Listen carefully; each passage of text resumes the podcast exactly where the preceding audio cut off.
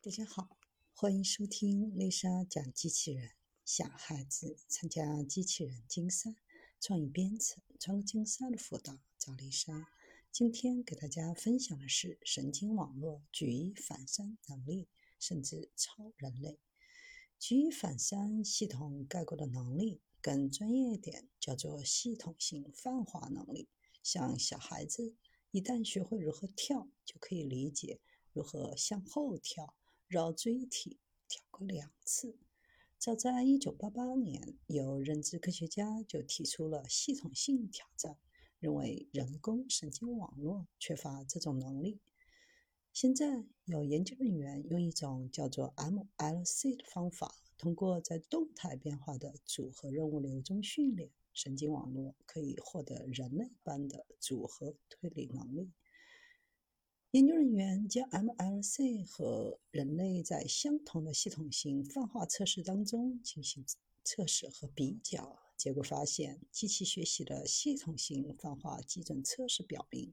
，MLC 的错误率不到百分之一，并且还可以模拟人类的认知偏见导致的错误。相比之下，GPT-4 在相同的任务当中，平均失败率在百分之四十二。到百分之八十六之间，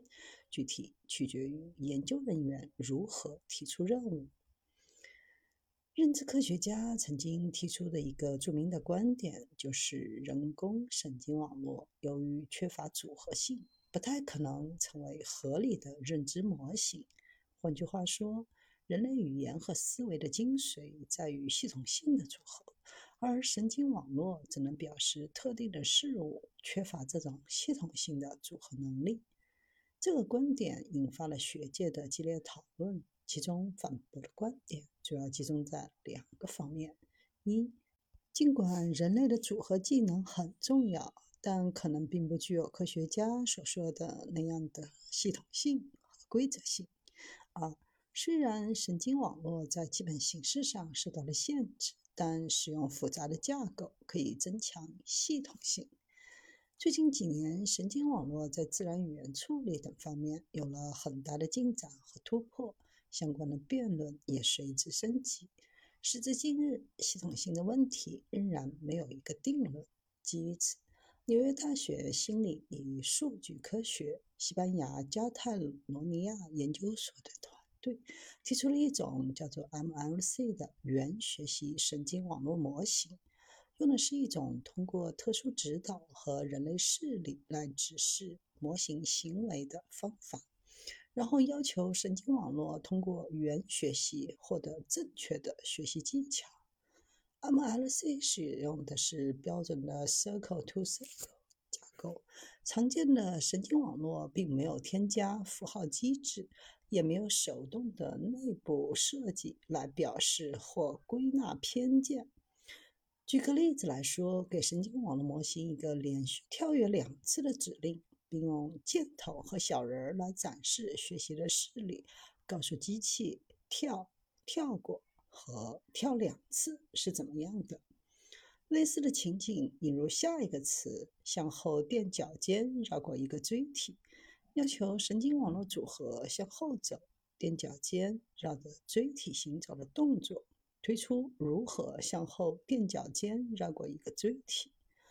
为了展示 MLC 方法的性能，研究人员对人类和机器在相同的系统性泛化测试当中进行了评估。基于一个少样本学习伪语言任务进行，其中词汇和特定的符号和颜色有关。研究人员对二十五名人类的反应和机器的反应进行了比较，测试出在不给任何示例的情况下，人类和机器归纳这种方法后的输出，为的是测验人类的归纳偏见。结果显示，人类能够系统性的泛化，正确率约为百分之八十，但也存在一些偏见。而使用 MLC 方法的机器可以达到甚至超过人类的系统性泛化水平。在两个常见的机器学习系统性泛化基准测试 SCAN 和 COGOS 当中，着重关注 MLC 处理新单词和单词组合方面的表现，结果显示错误率不到百分之一。在纯粹的代数推理和模拟人类复杂组合行为的情况当中，MLC 可以模拟人类的认知偏见导致的错误模式。这说明神经网络是一种很好的建模工具。这项研究是一个有趣的原理证明，但这种方法是否可以扩展到更大的数据集甚至图像还有待观察。